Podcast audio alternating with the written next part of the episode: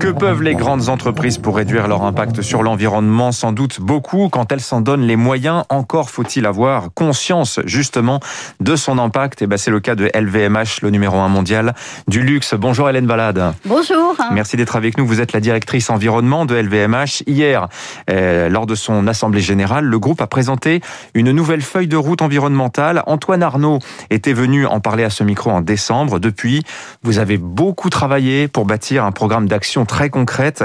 D'abord, quels sont les objectifs que LVMH prend pour l'environnement Pas seulement pour le climat, c'est pour l'environnement en général. Oui, c'est vrai qu'on a beaucoup travaillé. On a mesuré dans le détail l'empreinte de LVMH, à la fois sur le climat, mais aussi sur la biodiversité, mais aussi sur l'eau.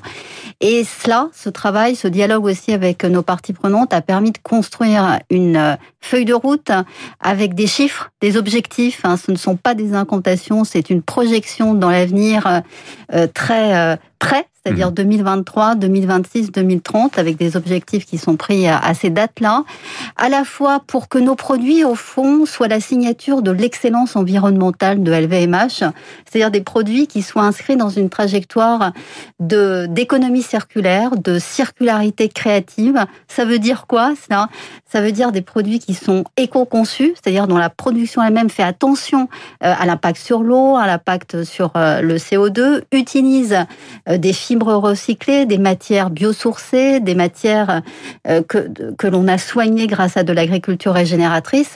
Bref, des produits qui durent, des produits qui sont éternels et qui, dans le même temps, font attention à l'environnement. Des produits éternels, vous dites. Circularité créative, vous avez lâché l'expression, mais alors il faut expliquer un petit peu ce que c'est, puisque par exemple, ce que font beaucoup euh, de, de, de fabricants de produits de vêtements, de, de vêtements, ça va être d'utiliser par exemple des plastiques recyclés dans la conception de chaussures. Vous, vous allez plus loin, c'est que vous êtes capable aujourd'hui, par exemple, de démonter entièrement une collection dont il reste des invendus pour recréer quelque chose de nouveau. C'est ça la circularité créative. Absolument, c'est pour ça qu'on parle d'éternité d'ailleurs, parce que lorsque l'on décompose proprement un, produit en, vraiment pouvant distinguer l'ensemble de ses composantes et qu'on se donne euh, les moyens de, de recycler, de réutiliser, de réemployer ces composantes, effectivement, c'est une seconde vie, voire une troisième vie que l'on donne à nos produits ça passe aussi par euh, des choses très simples, hein, qui sont euh, la réparation, le relookage.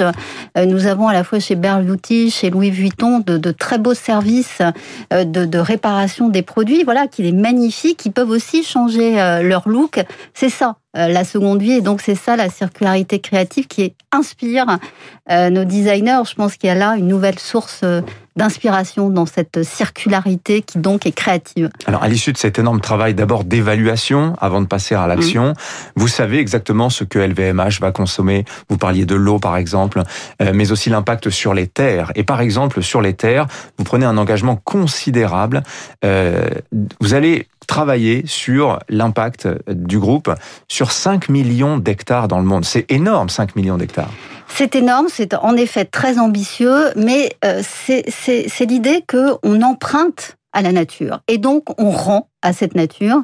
Et pour lui rendre à la nature, eh bien, euh, on fait de ce qu'on appelle de l'agriculture régénératrice, euh, c'est-à-dire que l'on ne se contente pas de limiter des impacts sur la biodiversité végétale, mhm. animale, mais euh, on, on, essaye de régénérer cette biodiversité. Je vous prends un exemple dans la dans les vignobles. les vignobles ont, ont, ont un sol, une qualité de sol qui peut être améliorée parce que l'on replante des arbres, des arbres fruitiers par exemple. C'est exactement ce qui est en train de faire euh, un certain nombre de nos maisons de champagne. Et c'est très ambitieux, très enthousiasmant en même temps, euh, parce que les sols, ce sont aussi mmh. euh, des, des puits de carbone. Hein. C'est un moyen de stocker le carbone. Donc on voit bien d'ailleurs que les enjeux se rejoignent quand on agit pour la biodiversité. D'où en effet cet objectif très, très ambitieux de 5 millions d'hectares régénérés. On, on, travaille aussi pour le climat, puisque l'on crée des, des stocks possibles de carbone. C'est-à-dire que là où la vigne à, euh, épuiser les sols. Vous allez vous en passer pendant quelques années en plantant d'autres choses. Alors, elle a pas. C'est la bonne vieille jachère. Finalement. Ouais, elle a, elle a pas épuisé les sols, mais, mais c'est vrai que ce sont des paysages qui sont, euh, voilà, c'est du vignoble à, perte de vue. Il y a une spécialisation. Euh, spécialisation. C'était pas le cas à la fin du 19e siècle, hein, où, il y avait beaucoup d'arbres euh, dans les vignobles. C'est ça qu'on est qu'on est en, en train de, de reproduire, et en effet, ça peut régénérer les sols.